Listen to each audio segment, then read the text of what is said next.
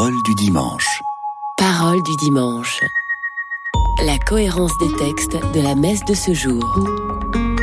Tout de suite, la première lecture. Une émission proposée par Marie-Noël Tabu. Lecture du livre de la Genèse. En ces jours-là, Melchisédek, roi de Salem, fit apporter du pain et du vin. Il était prêtre du Dieu très haut. Il bénit Abraham en disant Béni soit Abraham par le Dieu très haut, qui a fait le ciel et la terre. Et béni soit le Dieu très haut, qui a livré tes ennemis entre tes mains. Et Abraham lui donna le dixième de tout ce qu'il avait pris.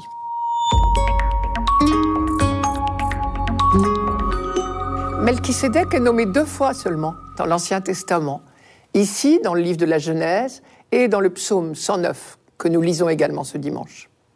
Deux fois c'est peu, mais curieusement, ce personnage devait jouer plus tard un grand rôle dans l'esprit de ceux qui attendaient le Messie, et un rôle bien plus grand encore chez les chrétiens. La preuve, il est même cité dans la première prière eucharistique. Il nous intéresse donc au plus haut point. Je commence par vous rappeler l'histoire. Une guerre vient d'éclater dans la région. Deux petites coalitions s'affrontent. Cinq rois d'un côté, quatre de l'autre. Chacun des belligérants s'est évidemment entouré pour la bataille du meilleur de ses troupes. Le roi de Sodome fait partie des combattants. Je précise tout de suite que ni Melchisédek ni Abraham ne sont directement concernés au début de l'histoire. Mais les choses vont changer.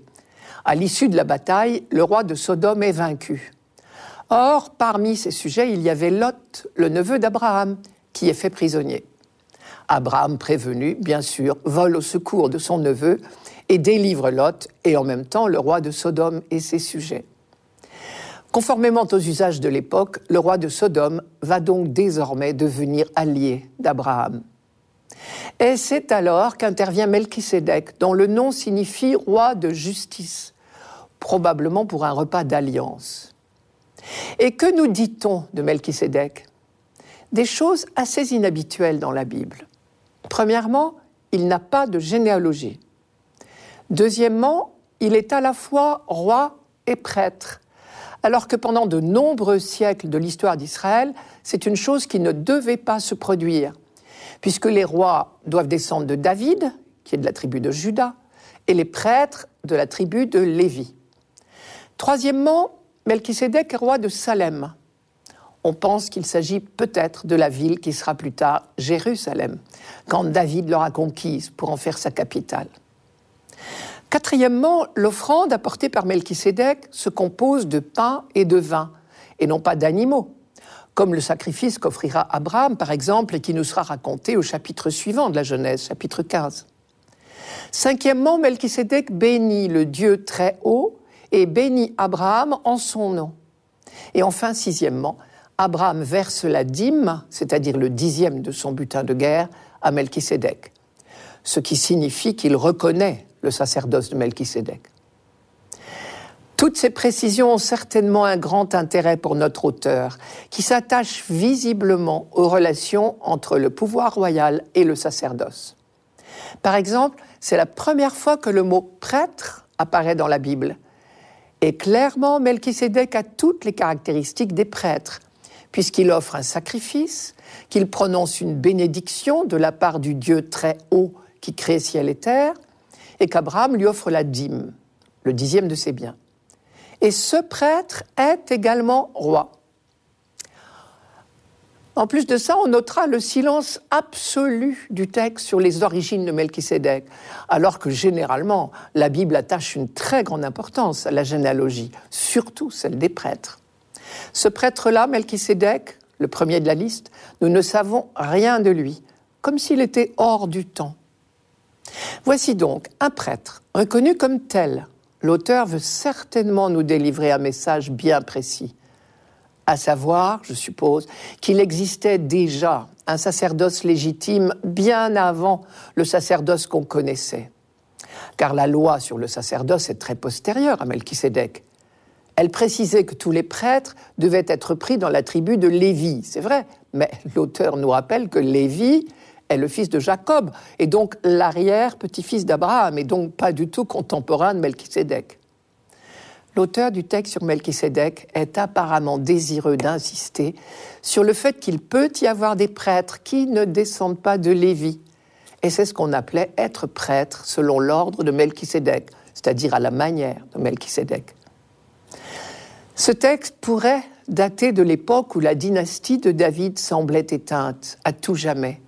Et alors on a commencé à entrevoir un Messie différent, non plus un roi descendant de David, mais un prêtre capable d'apporter aux descendants d'Abraham la bénédiction du Dieu très haut.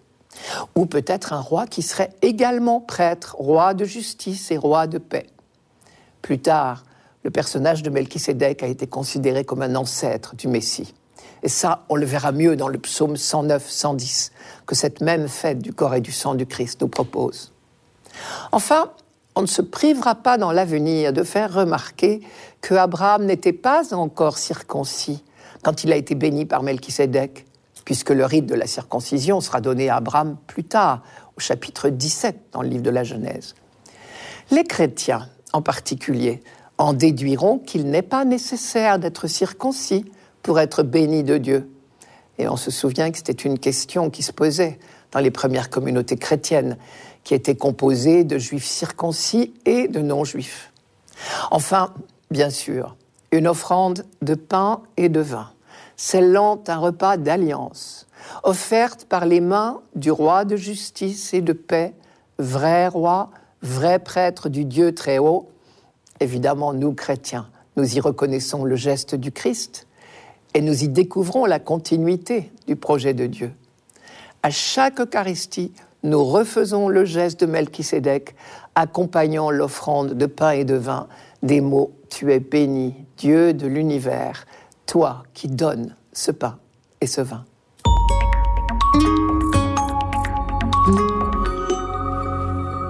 Radio Notre-Dame. Parole du dimanche. Parole du dimanche. La cohérence des textes de la messe de ce jour. Tout de suite, le psaume. Une émission proposée par Marie-Noël Tabu. Psaume 109.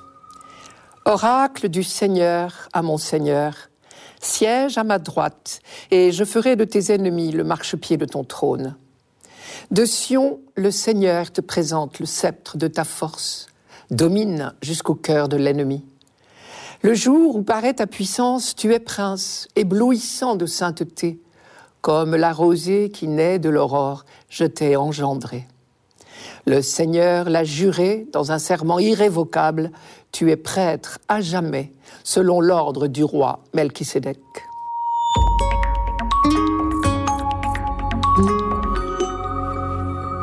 Certaines de ces phrases sont adressées au nouveau roi de Jérusalem le jour de son sacre. Je commence donc par vous raconter la cérémonie du sacre. La cérémonie se déroulait en deux temps. Au temple de Jérusalem d'abord, puis à l'intérieur du palais royal, dans la salle du trône. Au temple d'abord, le roi arrive escorté de la garde royale. Puis un prophète pose le diadème sur sa tête. Le terme technique, c'est il lui impose le diadème. Il lui remet également un rouleau qu'on appelle les témoignages et qui est la charte de l'alliance conclue par Dieu avec la descendance de David. Cette charte contient des formules qui s'appliquent à chaque roi. Par exemple, Tu es mon fils, aujourd'hui je t'ai engendré. Ou encore, Demande-moi et je te donnerai les nations comme héritage. Cette charte lui fait également connaître son nouveau nom. Toujours au temple, le prêtre lui confère l'onction, c'est-à-dire qu'il le frotte avec de l'huile. Et la cérémonie au temple s'achève par une acclamation, une clameur immense qu'on appelle la terroir. Tous ceux qui assistent à la cérémonie crient Un tel est roi dans un concert d'applaudissements au son du corps et des trompettes. Puis, on se rend en cortège, je devrais dire en procession, au palais. Au palais, dans la salle du trône, se déroule donc la deuxième partie de la cérémonie. Le cortège royal venant du temple pénètre dans la salle du trône. Le psaume d'aujourd'hui commence justement ici. Le prophète prend la parole au nom de Dieu en employant la formule solennelle Oracle du Seigneur. Et il invite le nouveau roi à gravir les marches du trône et à s'asseoir. Sur les marches du trône sont sculptés ou gravés des guerriers ennemis enchaînés. Et donc, en gravissant les marches, le roi posera le pied sur la nuque de ses soldats. Ce geste de victoire n'est pas de la cruauté gratuite, mais c'est le présage de ses victoires futures. Et c'est le sens de la première strophe. Oracle du Seigneur à mon Seigneur. Il faut lire Parole de Dieu pour le nouveau roi.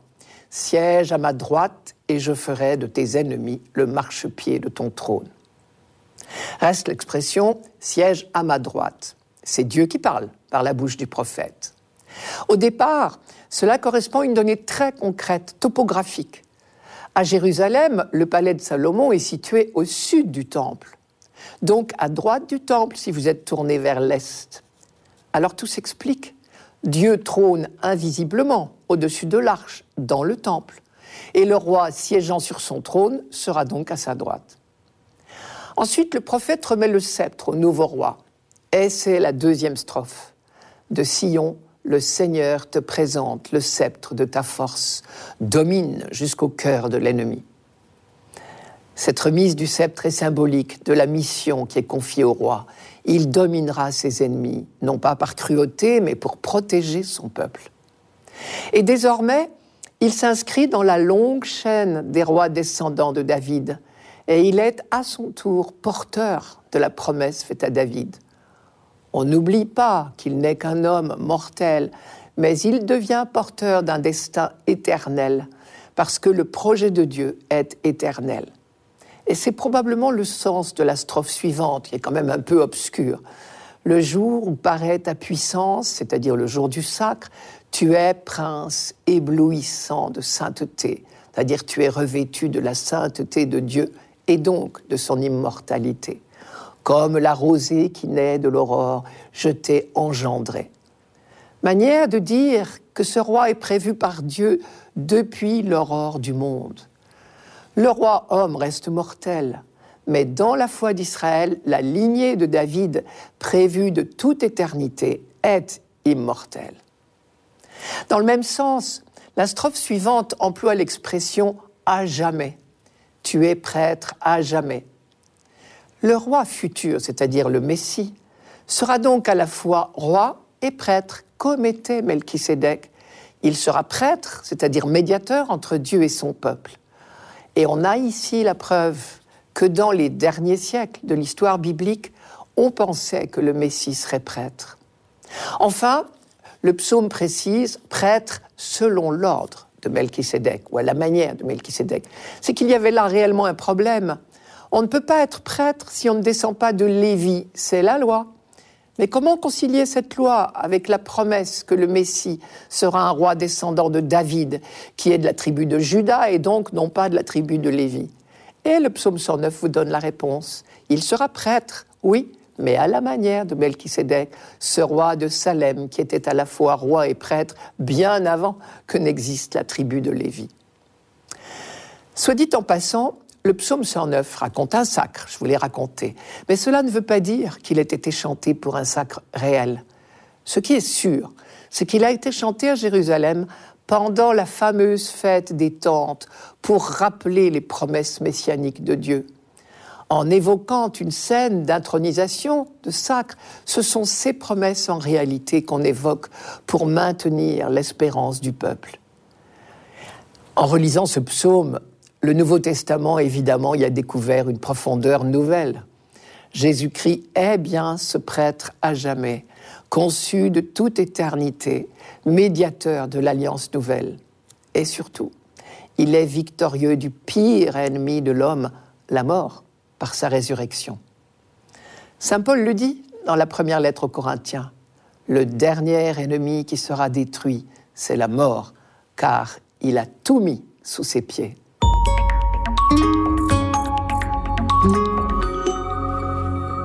Radio Notre-Dame.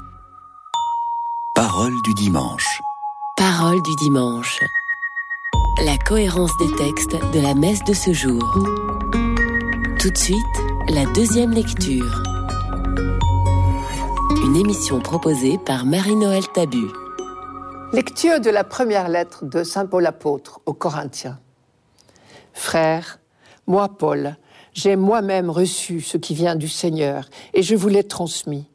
La nuit où il était livré, le Seigneur Jésus prit du pain, puis ayant rendu grâce, il le rompit et dit, Ceci est mon corps qui est pour vous. Faites cela en mémoire de moi. Après le repas, il fit de même avec la coupe en disant, Cette coupe est la nouvelle alliance en mon sang. Chaque fois que vous en boirez, faites cela en mémoire de moi. Ainsi donc, chaque fois que vous mangez ce pain et que vous buvez cette coupe, vous proclamez la mort du Seigneur jusqu'à ce qu'il vienne.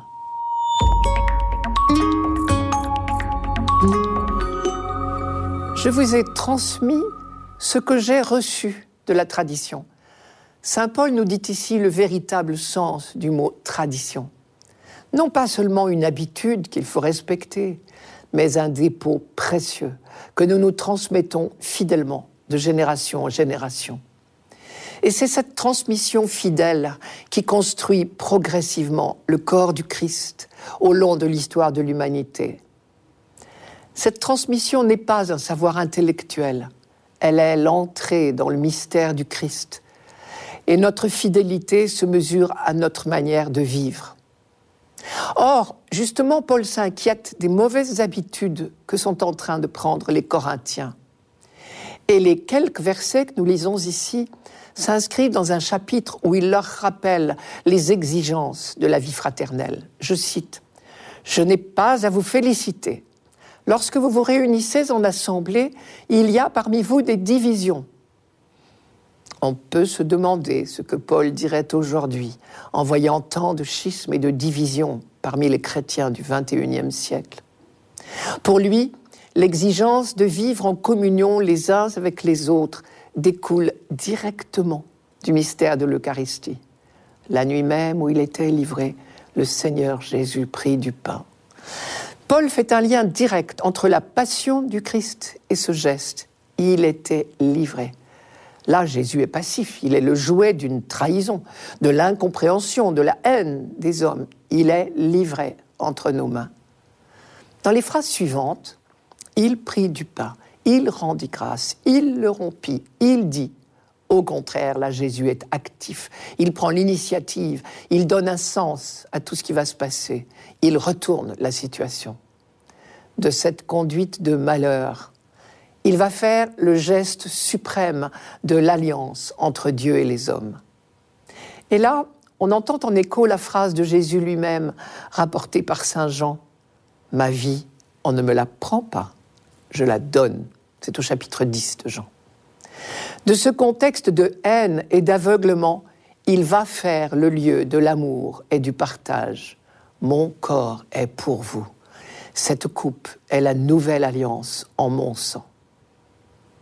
Voilà ce qu'est le pardon au vrai sens du terme, le don parfait, au sens de parachever, par-delà la haine. Et par là même, il montre la puissance de l'amour qui est seul capable de transformer des conduites de mort en source de vie. Seul le pardon est capable de ce miracle. Il est vraiment grand, le mystère de la foi, comme nous disons à chaque Eucharistie.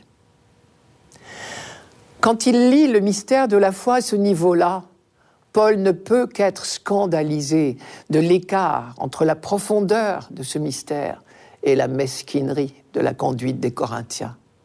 Alors on ne s'étonne pas que ce texte nous soit proposé justement le jour de la fête du corps du Christ. Nous sommes aujourd'hui ce corps du Christ en train de grandir. Chaque fois que vous mangez ce pain, et que vous buvez à cette coupe, vous proclamez la mort du Seigneur. Nous proclamons sa mort, c'est-à-dire que nous proclamons son témoignage d'amour jusqu'au bout, comme le dit la très belle prière eucharistique de la réconciliation. Nous proclamons, je cite, que ces deux bras étendus dessinent entre le ciel et la terre le signe indélébile de l'alliance entre Dieu et l'humanité. Quand nous proclamons sa mort, comme dit Paul, nous nous engageons donc résolument dans la grande œuvre de réconciliation et d'alliance inaugurée par Jésus. Et Saint Paul termine par cette phrase, Vous proclamez sa mort jusqu'à ce qu'il vienne. Ce jusque-là dit notre impatience. Le peuple chrétien est tendu vers le venu du Christ. Nous sommes le peuple de l'attente. Cette attente, nous la disons à chaque Eucharistie. Viens, Seigneur Jésus. C'est la dernière phrase de l'acclamation à la consécration, mais aussi dans le Notre Père. Que ton règne vienne et si Jésus nous invite à redire si souvent cette prière, c'est pour nous éduquer à l'espérance, pour que nous devenions des impatients de son règne, de sa venue. Dernière remarque, Paul dit jusqu'à ce qu'il vienne, et non pas jusqu'à ce qu'il revienne. Nous n'attendons pas le retour du Christ comme s'il était parti quelque part loin de nous et qu'il devait revenir. Il n'est pas parti quelque part loin de nous. Il est avec nous tous les jours jusqu'à la fin des temps, comme il nous l'a promis. Mais nous attendons sa venue, au sens où l'on dit le Dieu qui est, qui était et qui vient. Il ne cesse de venir, au sens où sa présence agissante accomplit peu à peu le grand projet prévu dès avant la création du monde, pour peu que nous acceptions d'y collaborer. Le dernier mot de la Bible dans l'Apocalypse, c'est justement celui-là. Viens, Seigneur Jésus. Le début du livre de la Genèse nous disait la vocation de l'humanité, appelée à être l'image et la ressemblance de Dieu, donc destinée à vivre d'amour, de dialogue, de partage, comme Dieu lui-même dans sa Trinité. Le dernier mot de la Bible nous dit que le projet se réalise en Jésus-Christ. Quand nous disons Viens Seigneur Jésus, nous appelons de toutes nos forces le jour où il, nous rassemblera tous des quatre coins du monde pour ne faire qu'un seul corps.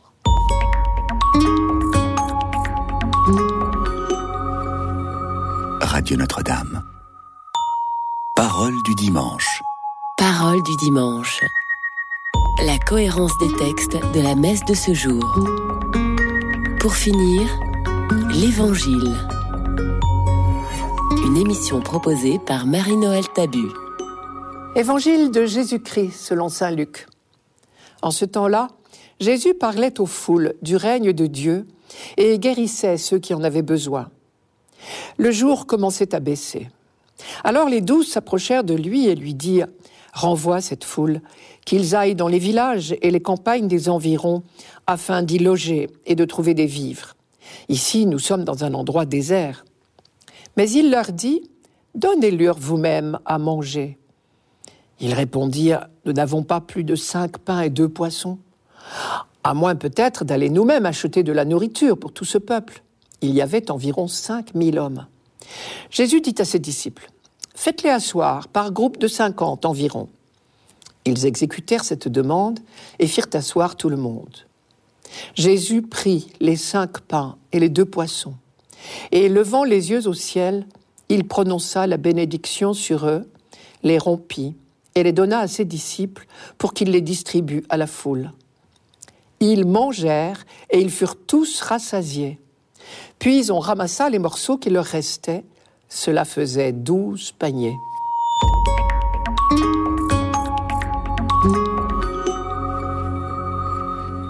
Le jour commençait à baisser. Les disciples font une proposition sage. Il faut disperser cette foule, renvoyer tout le monde. Mais Jésus ne retient pas cette solution de dispersion. On peut se demander pourquoi. Peut-être le règne de Dieu qu'il annonce ne cadre-t-il pas avec des solutions de dispersion. Le royaume de Dieu est un mystère de rassemblement, nous le savons. Il ne s'accommode pas du chacun pour soi. Et Jésus dit sa solution à lui. Donnez-leur vous-même à manger. Les disciples ont dû être un peu surpris. Sa solution, elle est facile à dire. Mais comment faire? Ils sont réalistes, eux. Nous n'avons pas plus de cinq pains et deux poissons. Cela pourrait aller pour une famille, peut-être, mais pour 5000 hommes, c'est dérisoire. Ils ont raison, cent fois raison, à vues humaines. Mais pourtant, si Jésus leur dit cette phrase, plutôt surprenante, ce n'est pas pour les mettre dans l'embarras. Jamais Jésus ne cherche à mettre quiconque dans l'embarras, ils le savent bien. S'il leur dit de nourrir eux-mêmes la foule, c'est qu'ils en ont les moyens. Alors ils ont l'idée d'une deuxième solution. Nous pourrions aller nous-mêmes acheter de la nourriture pour tout ce monde. C'est déjà beaucoup mieux. Ce n'est pas une solution de dispersion.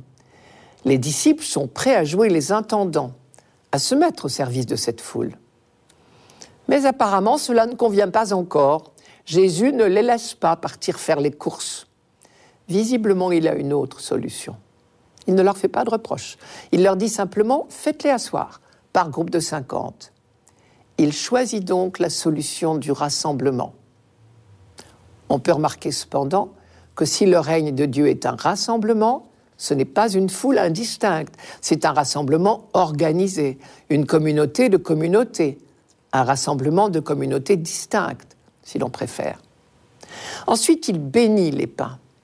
Ce n'est pas un rite magique sur le pain, c'est reconnaître le pain comme don de Dieu et lui demander de savoir l'utiliser pour le service des affamés. Reconnaître le pain comme don de Dieu, c'est tout un programme. C'est très exactement le sens de la démarche de la préparation des dons à la messe, ce que l'on appelait autrefois l'offertoire. Et si la réforme liturgique engagée au Concile Vatican II a remplacé le mot offertoire par cette expression préparation des dons, c'est pour nous aider à mieux comprendre de quoi il s'agit. Ce n'est pas nous qui donnons quelque chose. Dans la formule préparation des dons, il faut entendre préparation des dons de Dieu, bien sûr. Quand nous apportons à l'autel du pain et du vin, qui sont symboliques de tout le cosmos et de tout le travail de l'humanité, nous reconnaissons que tout est don de Dieu, que nous ne sommes pas propriétaires de tout ce qu'il nous a donné, que ce soit notre avoir matériel, nos richesses de toutes sortes, physiques, intellectuelles, spirituelles. Nous n'en sommes pas propriétaires, nous en sommes intendants. Et ce geste répété à chaque Eucharistie va peu à peu nous transformer et faire de nous réellement des intendants de nos richesses pour le bien de tous. C'est peut-être bien dans ce geste de dépossession que nous pourrions puiser l'audace des miracles. En disant à ses disciples, donnez-leur vous-même à manger, Jésus voulait leur faire découvrir qu'ils ont des ressources insoupçonnées mais à condition de tout reconnaître comme don de Dieu. Aujourd'hui, à notre tour, devant les affamés du monde entier, Jésus nous dit, donnez-leur vous-même à manger. Et nous aussi, comme les disciples, nous avons des ressources que nous ignorons, à condition de nous reconnaître ou de reconnaître nos richesses de toutes sortes comme dons, et nous comme intendants, simples intendants des dons de Dieu. Alors le lien entre cette multiplication des pains et la fête du corps et du sang du Christ, c'est clair. C'est l'évangile de Jean qui nous donne la clé. Tandis que les trois évangiles synoptiques, vous le savez bien, rapportent l'institution de l'Eucharistie le soir du jeudi saint, avec chez Luc l'ordre du Seigneur, vous ferez cela en mémoire de moi. Saint Jean, lui, raconte le lavement des pieds et la recommandation de Jésus. Ce que j'ai fait pour vous, faites-le vous aussi. Ce qui veut dire qu'il y a deux manières indissociables de célébrer le mémorial de Jésus-Christ. Non seulement partager l'Eucharistie, mais aussi nous mettre au service des autres, service symbolisé par le lavement des pieds, c'est-à-dire très concrètement multiplier les richesses du monde pour les partager à tous les hommes. C'était Parole du dimanche, une émission présentée par Marie-Noël Tabu. Rendez-vous dimanche prochain.